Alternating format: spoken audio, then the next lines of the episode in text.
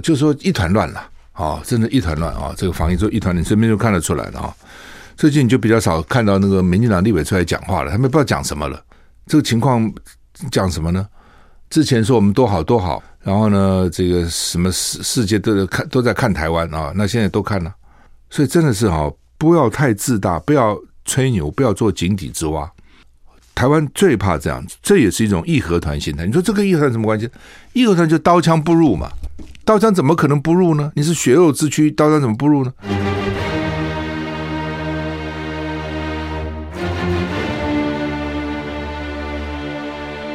赵少康时间，吃喝玩乐骂，和我一起快意人生。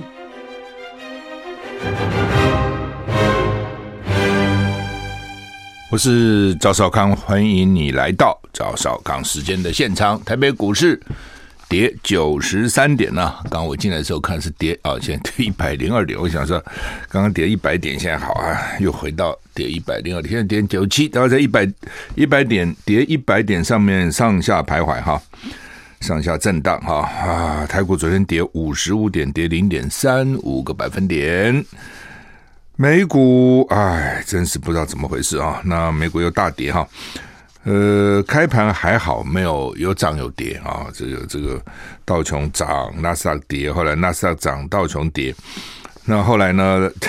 到今天收盘我看大跌啊，道琼大跌三百二十六点，跌了一点零二个百分点。最惨的是纳斯达克大跌三百七十三点，跌了三点一八个百分点。S M P 五百呢大跌一点六五个百分点。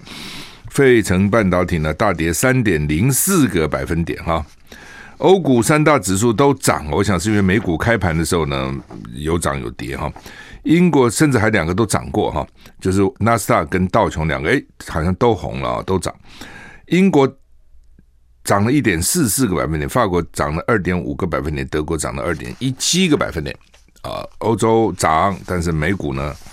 是蛮惨的啊，尤其高科技类股。我我刚刚查了一下个股，你看就知道多惨。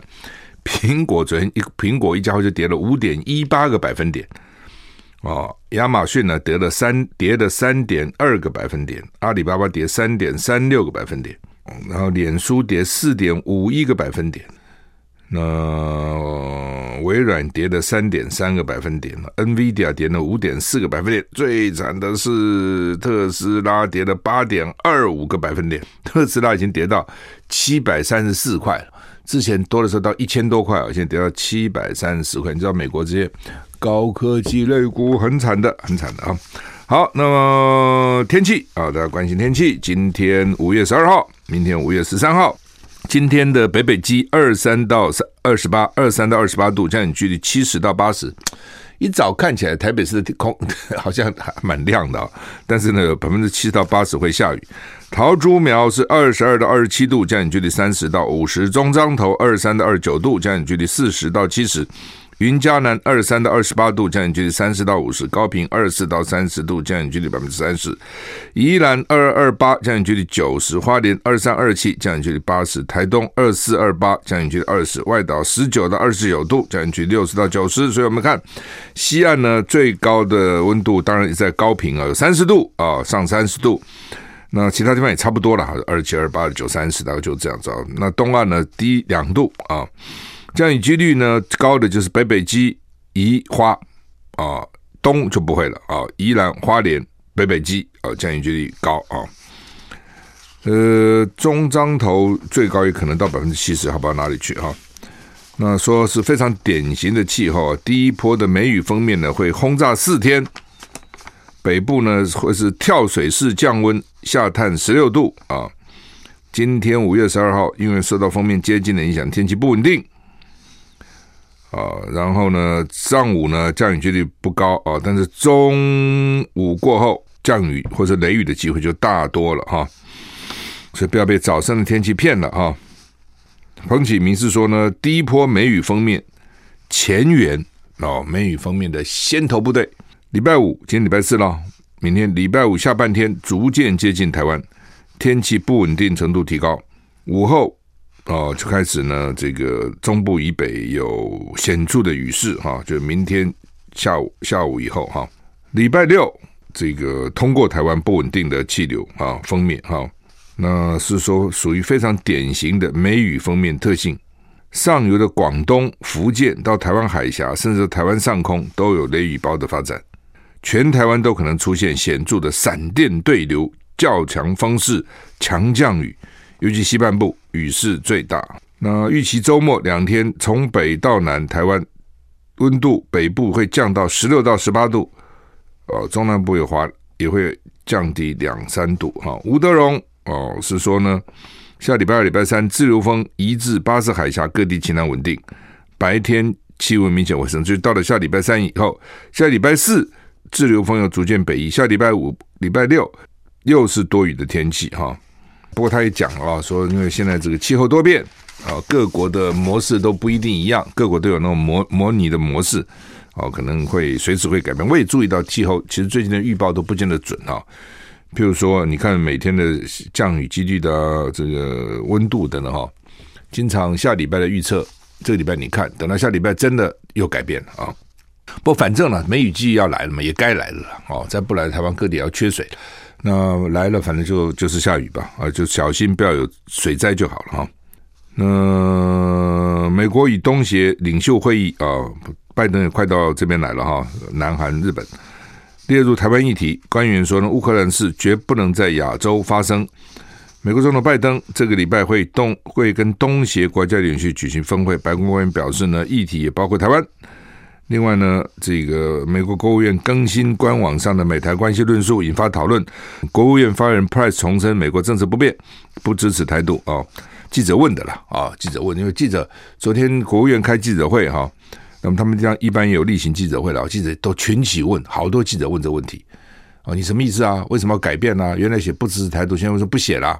哦，等等等等哈，就说他这个美国国务院的网网站分成两部分哈，一部分就是不分成这个两个引起大家注意，一个就是呃，原来美国认知 acknowledge acknowledge。中国认为台湾是中国的一部分，这是美国认知，不是美国主张，所以那部分还好。我觉得那部分有没有台湾是不是中国一部分，有没有拿掉哈？还好，因为美国并不是说我原来我原来我原来主张台湾是中国一部分，那中国就是中华人民共和国。那现在呢，我不不认为的，那这样的话当然就改变很大了。美本来美国也没有认为啊。美国是老共认为啊，是中国认认为哦，我认知到了，我认知到你认为就这样子哦，这是描述一个一个情况啊，一个事实了哈。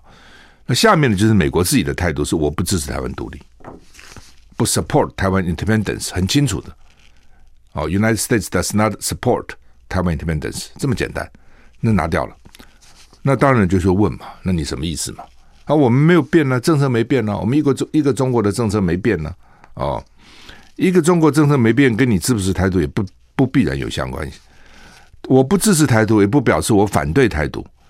好，我不支持台独，也不表示我就支持台独。就是我拿掉这样讲好了，我拿掉我不支持台独，也不表示我支持台独，这是的确是这样。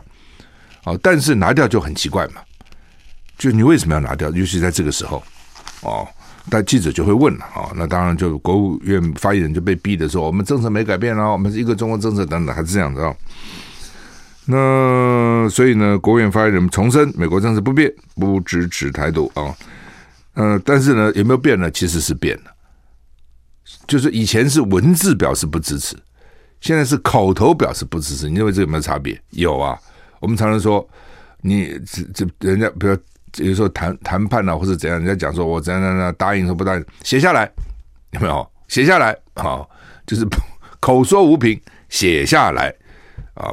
那当然了，他们这种讲话都有记录了，但是还是白纸黑字写下来，文字是有它的力量的啊。那你光嘴巴讲，你随时可以变了，换一个发言人可能变了，写下来啊。但，另外一点呢，我昨天就去查，我呃没有查了，我在想要查还没查，就是说。二零一八年的时候，美国国务院的这他们叫做 fact sheet 哦，就这个事实清单啊，有有有，像像我刚刚讲了，二零二二最近改了，那二零一八年以前一定有事实清单嘛？他到底怎么写的？那个时候跟二零一八有没有差别？他们是说，因为川普这个那个时候写下来的啊，那之前没有吗？哦，这个要去查一查啊！我现在没办法回答这个问题。就反正这种东西，你只要做改变，都会让人家觉得奇怪了。很多事情，就你不开始不讲不写都没问题，但你开始写了讲了，你要改变就会有问题。事实上，不只是这国务院、美国国务院，我们很多周边的事都是这样。你本来没有也就没了嘛。哦，那你把它写下来了，你要改，拿掉这个字，增加一个逗点，诶，什么意思啊？就会引引人疑窦了哈。那美国总统拜登，白美国总统拜登将在白宫跟东协国家领袖举行峰会。白宫印太事务协调官孔贝尔呢，康贝尔在一场这个智库活动中说，这个议题里面也会包括台湾，也包括大陆、缅甸、乌克兰啊。他们这场会议将寻求增加美国在东协国家的投资跟交往。那康贝尔说，在乌克兰发生的事绝不能在亚洲发生。啊，那他这番话指的是中共威胁必要时将以武力收复台湾。哦，这不能说中国用武力收复，他什么时候统治过台湾？怎么收复呢？哦，这个很奇怪啊，这用语也很怪，他不是收复吧？康康贝尔说呢，包呃，针对中国大陆。总统拜登将直率谈论美国想要公平有效的竞争，而不是新冷战。他认为，任何以竞争为目标的倡议在亚洲都行不通，必须要从东南亚人民的需求出发。啊，此外呢，针对目前国务院更新官网上美台关系现况的文字内容，移除了不支持台独、台湾中国一部分等文字，引发关注。国务院发言人 Price 重申，美方公开跟私下都多次清楚表明，美国不支持台湾独立，美国对台湾承诺坚若磐石。哦，就讲嘛，就被问了以后就用嘴巴讲啊。那美国承诺保卫瑞典、芬兰，首相江省签署安全承诺。对不起，英国承诺，英国承诺要保护瑞典跟芬兰，因为这两个国家最近要申请加入北约，所以呢引发关注。我们休息一下再回来。I like 103, I like radio 我是赵少康，欢迎回到赵少康时间的现场。台北股市下跌一百零二点哈。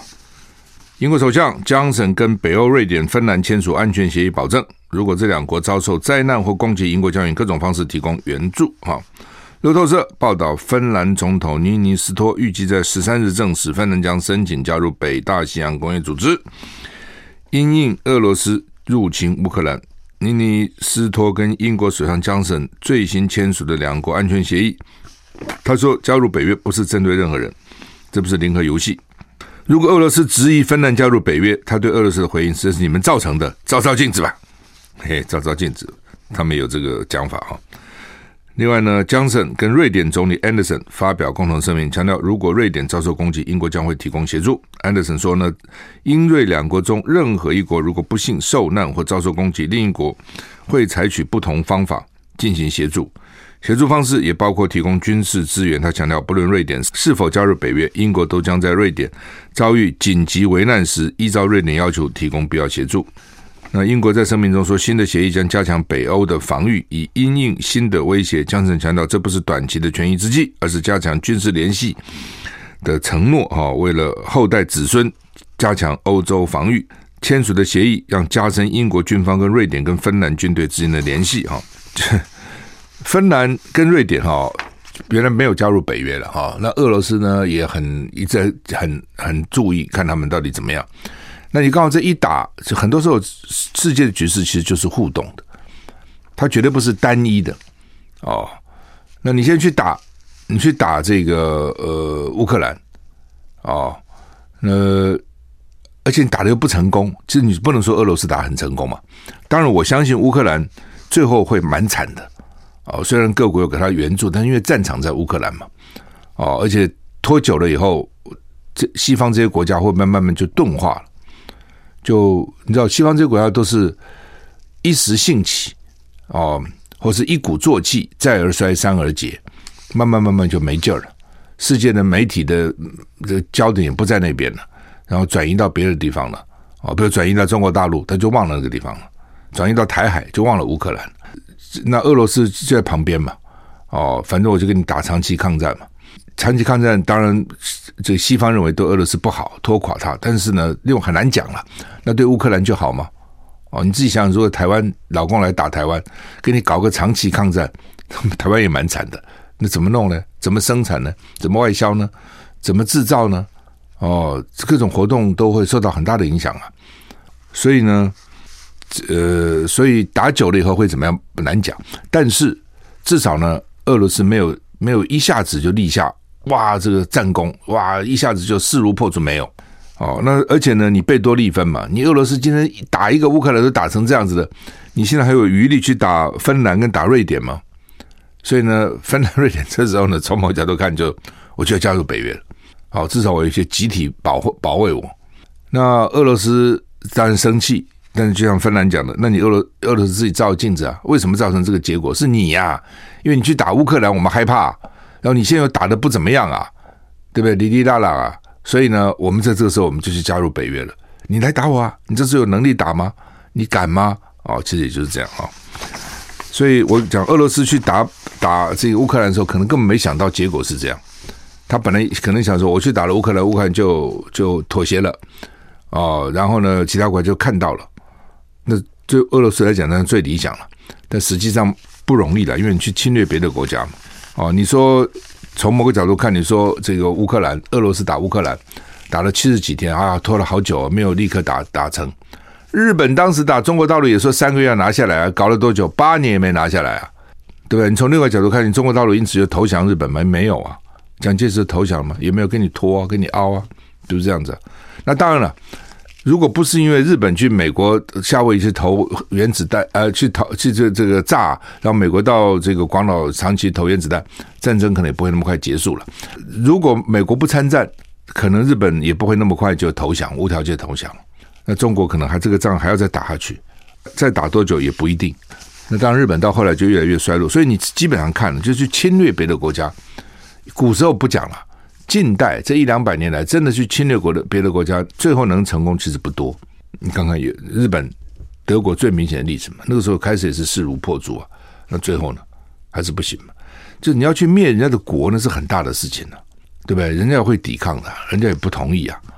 就算是古时候，对不对？就算在中国，在古时候，中秋节要杀鞑子啊？为什么呢？也是驱除异族啊。孙中山革命号召什么？驱除鞑虏是第一条啊，驱除鞑虏，恢复中华，建立民国，平均地权，三大四大主张。驱除韃虏，恢复中华，其实一个，就是把满清赶掉，满人赶掉，也是民族主义啊。好，所以你说要要把外外人要灭人家一个国，不容易的哦，而且真的也不必想这些事情啊。到最后成功的真的很很很少了。六一香港啊，六一二基金啊，什么叫六一基金呢？大概就是他们当时就有一个基金吧，叫六一二，好，可能因为六月十二号发生什么事情，人道资源基金，啊，有多名信托人，包括这个歌手何韵诗跟天主教香港教区荣休，就已经退休的主教陈志军，昨天哦，这个被抓吧，然后呢，深夜获得交保，教廷表示关切，美国国务院严厉谴责，强烈谴责香港政府哈。我觉得香港政府也杀红了眼了，反正就是嘛，不管了，就是我看不爽我就抓，哦，就是你们跟西方勾结太深了就抓。我们休息一会儿。我是赵少康，欢迎回到赵少康时间的现场。台北股市现在跌一百五十三点呢。蛮惨的啊，这一次跌，一次跌，一次跌，因为美股呢，昨天又是大跌啊，暴跌，特别是纳斯达克又跌三趴多哈，跌非常多哈。我刚刚讲说香港哈，香港、台湾因为很关切香港哈，有五名六一二基金会的信托人遭到港警逮捕，其中包括岭南大学的徐宝强。法律界的前议员吴霭仪，天主教的这个陈日君，歌手何韵诗，香港立法会前议员何秀兰，好等等哈。呃，徐宝强、吴霭仪、陈日君、何韵诗获得保释，抓五个只保释四个哈。主要原因就是四人涉嫌请求外国或境外机构对香港实施制裁，罪名是涉嫌串谋勾结外国势力或者境外势力危害国家安全。那这个六一二人道基金会呢，是由香港泛民主派成立的，已经解散了哈。过去呢是筹款啦，然后呢被抓的人请律师啦、打官司啦等等。教廷发表简短声明，指出教廷或自陈日君枢机主教被捕的消息感到关切，正在密切注意发展。那美国国务院发言人表示，香港当局再次表明，他们采取一切必要手段扼杀异议，并且削弱受到保护的权利跟自由。美国对港府发出强烈谴责。哈，就是说，之所以西方现在对这个北京呢，就是说，原来美国跟大陆其实关系还不错的，他不错才会建交嘛，对不对？你说一对爱人从开始做朋友，然后交往，都要结婚。那个是有个过程的，一定觉得说可以了，对不对？才结婚嘛，一一定觉得说，哎，彼此可以互托终身啊，才结婚。那能不能互托是另外一回事了。但是当时一定这样认为，所以美国跟中国当时会建交，那当然了，国家跟国家之间又没有什么感情了，它就是利益了。哦，就是美国就是要拉老共去牵制苏联，那时候就是其实就是这样。哦，越战啊等等之类，就是要牵制苏联。那那时候苏联是老美的第一个头号敌人。那等到苏联垮了，啊，俄罗斯也看起来也不不强，那这个时候慢慢慢，老共就变成中国就变成他的第第一个潜在敌人了。所以呢，他原来是要拉中国去牵制苏联，所以呢，把台湾给抛弃了。那现在呢，觉得呢，老共越来越强了，哦，所以呢，就要拉台湾去牵制老共，台湾又恢复了他原来的这个重要性。哦，其实就是这样子。那当时，呃，老美根本本来也叫抛弃台湾了嘛，就是国民党到台湾来的时，老美要抛弃了。那是因为打了个韩战，哦，老美又发觉说，哇，怎么会这样？所以呢，台湾才又，所以你看，每次老美对台湾好不好，都不是台湾自己能够决定的，都是整个局势，都是老美跟老中跟老共之间的关系，因为老共派人去帮助北韩嘛，都是这种关系，所以台湾。到底被冷落或是被重视，关键跟台湾本身没关，不是什么你有个台积电什么那都是乱扯的。台湾不是台积电今天才有，就是因为他跟老共的关系发生变化，所以台湾一定要认清这一点。但这也难免嘛，你是美国一定是这样，老共那么大，对不对？所以当时呃，老共美美国对老对中国不错的，很好的。刚开始开放的时候，我就以最简单的例子。我们当学生最清楚嘛，对吧？那个时候奖学金，台湾有不少学生可，呃，当然也不多了，反正就是台美国有些大学奖学金，台湾学生拿去申请嘛，哦，特别理工科了，哦，文法的比较难。那老美对我们真的是不错啊！你看我去念研究所，学费全免啊，一毛都不要交，每个月还拿那个时候还拿三百多块美金呢，哦，花不完的，哦，钱都花不完的，还剩钱，留学还剩钱。我每个月还寄十块美金给我妈，那时候一块美金等于四十块台币，等于四百块台币也不错。我每个月可以剩一百多块，那而且生活没有很拮据啊，过得还可以啊。所以老美对我们不错的。那后来老共他就要拉拢老共啊，就就不给台湾学生奖学金了，都给老共学生奖学金。他觉得台湾已经有钱了嘛，你们自己可以念了，干嘛我给你钱？我反正就这么多奖学金，我给老共。所以他有他的策略，他认为说慢慢慢慢可以影响。知识分子嘛，留学生慢慢，只要有一部分回大陆，会也会有影响大陆嘛。而且这些留学生也有家人嘛，就算不回大陆，在美国做事，你跟家人总有联联络啊，慢慢就会影影响嘛。那所以呢，那时候美国就机会很多，就让给大陆的留学生，就这样子。那的确，我相信这些留学生对中国大陆也有很大的影响啊。那当然了，老美现在说了哈，说他们搞错了哦，因为他们原来以为呢，对大陆这样。这样帮助呢，还有经济上啦，让他加入什么 WTO 的呢，会让大陆呢变成改变它的体制。哦，就是说呢，因为你经济体制的改变会造成政治体制改变。我原来甚至我现在还是这样认为，是会的，是会的。你就以台湾为例嘛，台湾早先的时候，这国国民党刚来哇，那戒严啊什么一堆，那后来为什么慢慢开放呢？是因为人民智意高了嘛，人民越来这个要求。要要求权利啊，要求自由，要求自我实现，对不对？要求参与，越越为什么人民会这样？因为知识程度高了，经济能力强了，他就要求参与嘛。很多事情他就要有贡献，对这个社会，对这个国家。那大陆不会这样吗？不会，为什么会发生六四天安门事件呢？对不对？八九民运那么那么久以前，那时候就那么久以前就有了。为什么？他还是希望有自由，还是希望开放嘛？否则他干嘛那些知识分子上街头呢？所以你不要忽略人性的那个那个人性就是这样嘛，对不对？那那老共现在用的是经济的发展，因为我经济不断的成长，所以呢，你们这些不满就算了，别讲了，对不对？我们经济很好啊，大家生活过得好啊，跟以前比的确啊，哈，所以呢，再加上再再加上政治上的压力嘛，等等哈。但是你说这个能撑多久呢？能够这样一路搞下去吗？我不相信的。哦，你说那个时候苏联会垮，一夕之间东德的柏林围墙就垮了，你想你想得到吗？你想不到的。哦，这种东西政治上的东西哈，一夕之间就可能会发生很大的变化。那美国呢？因为它操之过急，另外一点呢，他怕哦，他怕什么？休息再回来。I like 103, 我是赵少康，欢迎你回欢迎你回到赵少康时间。现在不过，是现在跌一百三十七点了。我刚刚提到哈，美国怕什么？美国第一个怕老公越来越强了。因为俄罗斯已经没有了嘛，已经下去了。那这次打仗你也看得出来，这没办法，国力下了就下了，国力下了，仗都很难打。但老共起来了，军费越来越多。你看他的军费是我们的十六倍，当然跟美国比他差很远了，但是跟其他比他还军费也蛮多的嘛。而且经济不断在往上走啊。那另外他自己要去吹牛哦，他要去吹哦，说他这个什么多厉害啊，多厉害啊啊等等的，二零二五要怎样啊等等。所以你这种事情啊，当然。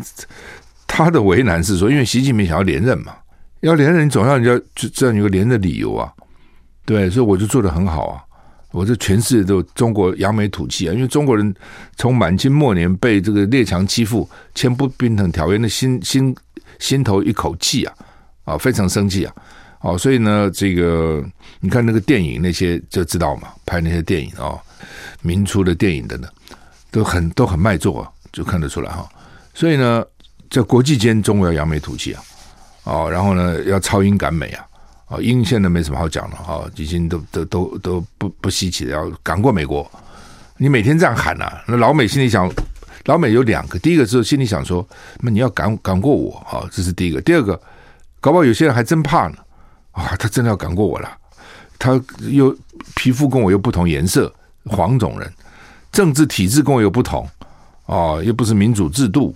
而且美国也需要一个敌人嘛，美国任何国家他都要需要个敌人。孟子不是早就讲了，夫无敌国外患者，国恒亡，国都会亡哎，没有敌国还会亡哎。所以呢，所以你说台湾从某个角度看，因为老共在那个地方，对我们来讲呢是一个威胁，所以呢也刺激台湾，哎要往上走哦。台湾有今天，虽然呢还有很多问题啦，但是至少在经济的各方面。还有一定的这个成就，原因也是因为对面有个大有个中国大陆，你必须要奋奋，必须要奋起，你必须要努力，否则你就完了啊。那当然，它也是个市场，对我们来讲也是一个机会了哈。那另外呢，就除了这个以外，就中国自己要强的，就是香港。我认为哈，西方之所以对北京这这几年极端的厌恶，我讲是用厌恶的两个字了，已经不是不喜欢，是厌恶，就是香港。哦，你把香港搞成这样子，因为香港大家。都知道嘛？你说你新疆做什么？大家真的不知道。你新疆做了什么？不知道，好吧？你说新冠肺炎，武汉实验室做了什么？不知道。香港做什么？知道嘛？你每天那边抓人，对不对？外面看不到吗？你把香港搞成什么样子？外面看不到吗？都看得到的。黎智英现在还关在那里啊。然后现在又昨天，你看把你说你现在抓什么何韵诗？你要把这陈日君都给他抓起来。那这个香港的枢机主教，哎，哦，那是很重要的天主教的这个位置，哎，对，你等于是牵动到整个世界的宗教界，你也把人家抓起来，哦，那当然了，香港政府一定说你什么干嘛介入政治等等哈，宗宗教介入政治本来就很正常啊，哦，你最早就是政教合一啊，对吧？欧洲时候都是这样嘛，天主教跟这个教廷或者。这个教皇哦，跟政治关系非常密切的。你不要说远的了，近的就光菲律宾好了。现在那个小马可是不是又当选了菲律宾总统嘛？那时候老马可是被搞下台，很重要一个原因就是天主教。天主教那个时候搞老马可是哦，那个很多那个这个神父都跑出来反。是哦，你是觉得说怕宗教介入政治啊？是像越南那个时候呢，也是吴廷琰啊，那时候很很多佛教，越南是佛教国家，很多的僧侣和尚跑出来反政府，只要宗教他宗教界跳出来，那对政府的打击伤害都很大的。那当然共产党怕，所以这在在大陆基本上也不一方面是因为他是无神论了，一方面呢也是怕啊，反对你们集会啊、教友集会啊等等等等。但是我的意思说，你在香港做这个事情，到现在还在做，对不对？你看香港的选举制度已经变成什么样了，对不对？选出个特首也没对手，就他一个人，哦，票超高的。然后呢，这个时候你还去抓陈日君啊等等这些书记主教，就他已经不管了。就是我觉得香港已经到了说，我根本不管我的什么国际形象，我不管，我就是要这样干。但是那那个结果哈，那个结果就是，但尤其西方就讨厌你嘛。那你也许不在乎，但是我不认为说你应该不在乎，你应该还是要在乎的。你就算一个大国，就算美国，他也要顾及他的形象啊，对不对？你一个大国，你也要顾及你在国际间的形象嘛。因为这个不不只是牵涉到你这个，啊，不是说习近平，而是你所有的中国人，你将来到海外去，人家怎么看你？你的留学生人家怎么看你？跟你这个国家政府都有关的。那我看民进党去抗议了，去骂了哈，国民党还没声音。像国民党遇到这种事情也要有声音的嘛。你不能够碰到共产党，碰到北京就软下去，什么都不讲。那年轻人怎么会支持你呢？今天大家常问说，为什么年轻人不支持？哦，民进党干这么烂，怎么国票也不给国民党呢？就像这些事情，你要表态啊。你必须要表态，你必须要对北京发出抗议，你必须要对香港发出抗议，说不可以这样子。尤其对一个书记主教，你把人给抓了，虽然交保了，但是还是抓了。像这种事，全世界都在看嘛。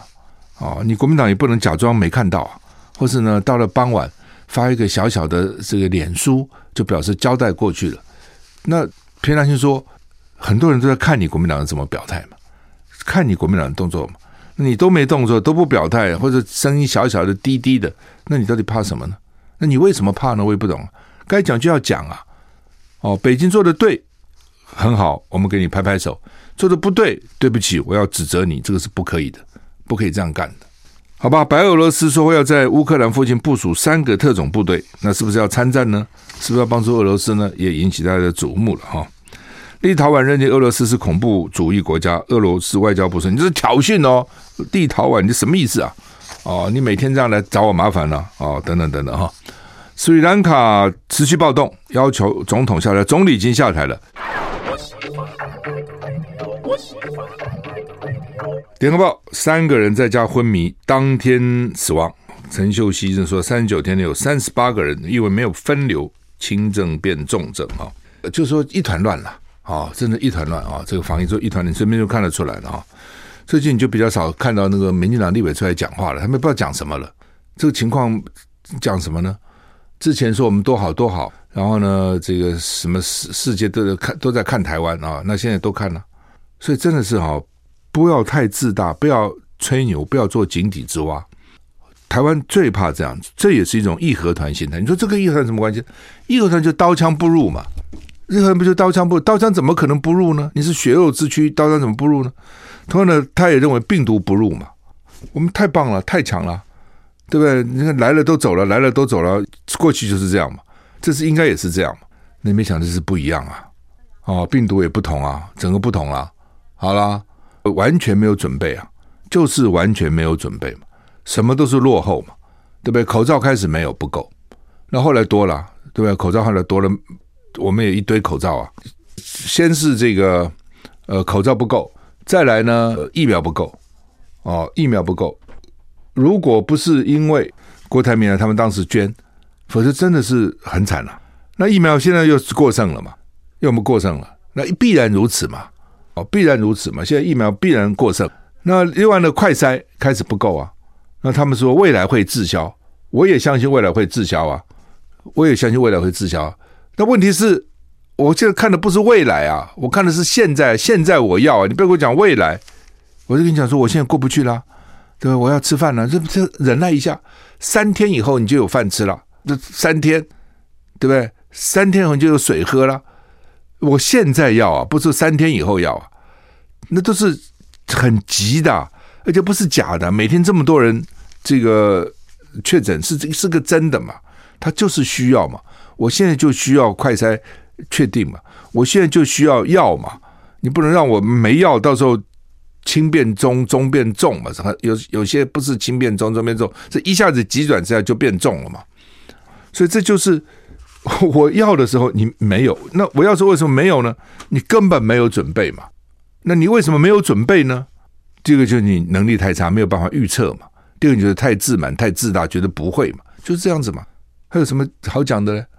对不对？然后还要讲风凉话，那呃不贵啊贵你就不要买啊，不讲风凉话吗？对不对？这就是何不食肉糜嘛。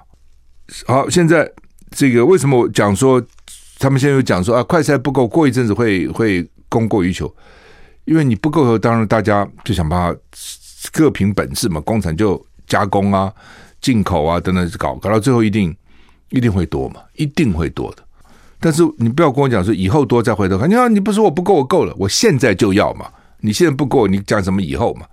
病床现在我就要住院，我就要病床嘛。你不能说以后我这病床会空出来，那么以后以后都死了以后，现在我就要病床嘛。哦，那你就拼命就跟我讲空床率很高，你讲的是一个平均全台湾的空床率嘛？我台大的空床我怎么跟？金门或者马祖一个医院的空床去比嘛？你怎么你跟你在比些什么嘛？不不能这样比嘛？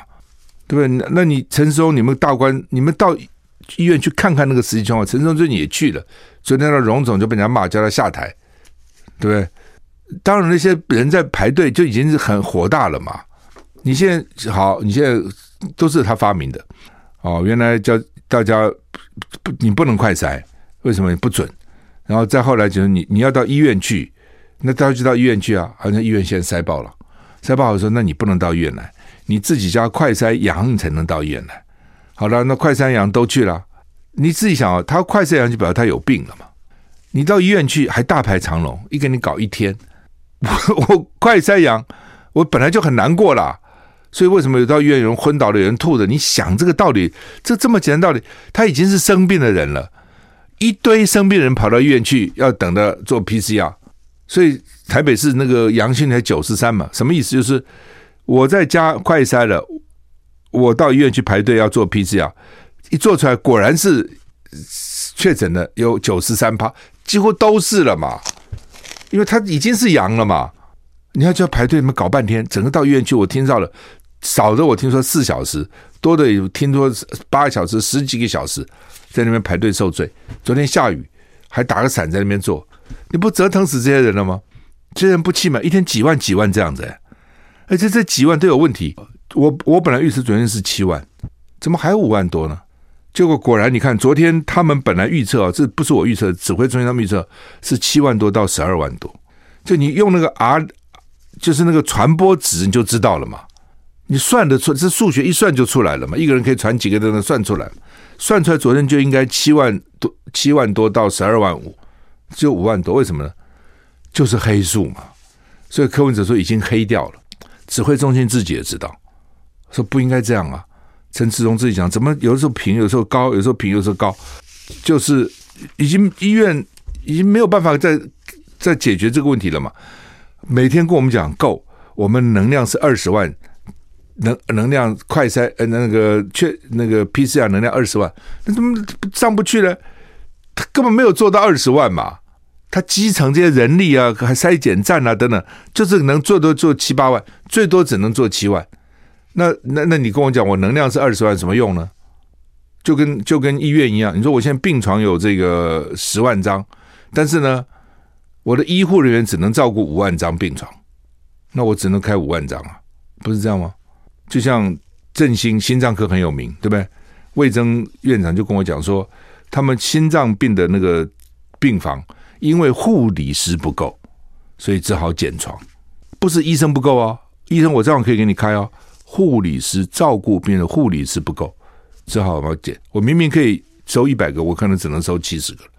就是你跟我讲，你检验能力有二十，有这个二十万，你下面能做的只有七万嘛。各地方的，你不是不是陈中来做啊，不是中央来做啊，你还是要经过地方来做啊。所以呢，为什么它它的量？所以到最后那个你自己想想，韩国曾经确诊一天可以到六十二万，基本上它的检验能量有这么大嘛？才能检查出来嘛？最早时候，川普也在抱怨呢，说是说美国确诊很多，是我们都在检查。对啊，这讲的也没错，不检查就没有啊。好吧，时间已经到了，谢谢你的收听，再见。